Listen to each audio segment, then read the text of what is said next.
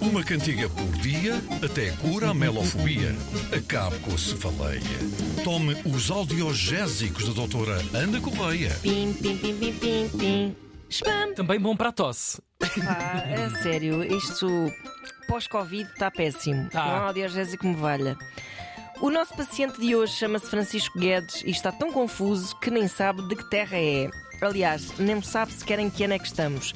Está a sofrer de uma espécie de jet lag eh, geracional que o mantém no fuso horário de cerca de 1995. Gravíssimo. Diz ele assim: Pulp, Massive Attack, Smashing Pumpkins, Breeders, Isso é o, o Alive. Isso é o Alive. É, vários, vários festivais.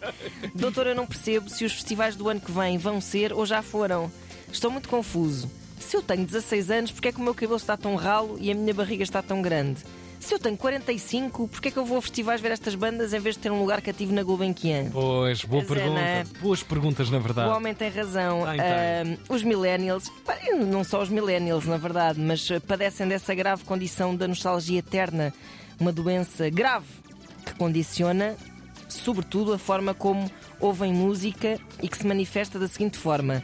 Eles só apreciam música que os transporta para a sua juventude, Pois, passando a acreditar que essa música é a melhor música de sempre. sempre Ora. foi assim.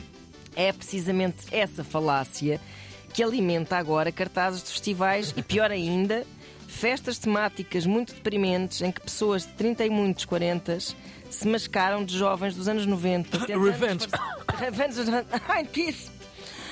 Se mascaram de jovens dos anos 90 tentando disfarçar a tragédia do envelhecimento com uma ridicularização da juventude. Hã? Gostaram desta análise? Grande, olha, isto é filosofia, mas Eu não sei, eu acho que nem ouviram o que eu disse, que já está tudo com os tímpanos aos saltos a Ah, pensar. Ai, ouvi, vem ouvi, uma sim, música, sim. vem uma música do meu tempo de Eles certeza. eh, mascaram-se de jovens dos anos 90, Muito bem. eh, tentando disfarçar a tragédia do Ai. envelhecimento e até alguma ridicularização da Muito bem, juventude. foi mais ou menos isso, Tiago. Eh, não foi bem, mas foi mais ou menos. Bom, e a verdade é que sim, senhor, vem aí uma velharia musical qualquer, como vocês imaginam, mas não é qualquer, na verdade.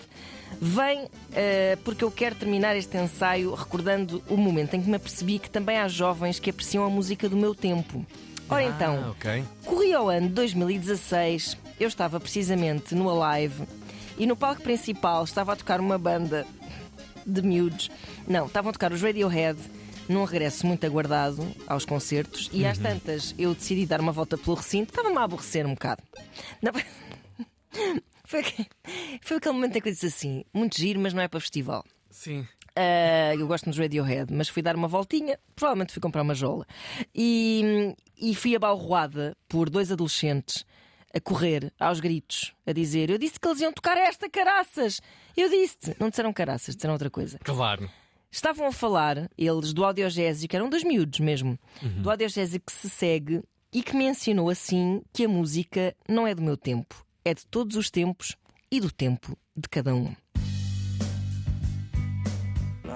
Pois é, não pertencemos a lado nenhum e a tempo nenhum, não é?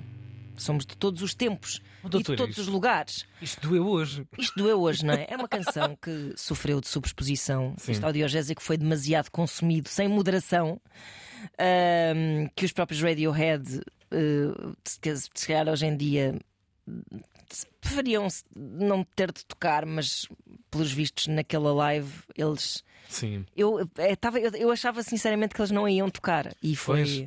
foi uma grande surpresa. Mas se formos a analisar friamente, é uma incrível canção. Será sempre uma É, incrível Eles canção. têm outras mais incríveis, Pois. mas é uma incrível canção. É isso. Cumpre muito bem. 924 125 258 mandem os vossos sintomas que a doutora passa-vos a receita de um audiogésico.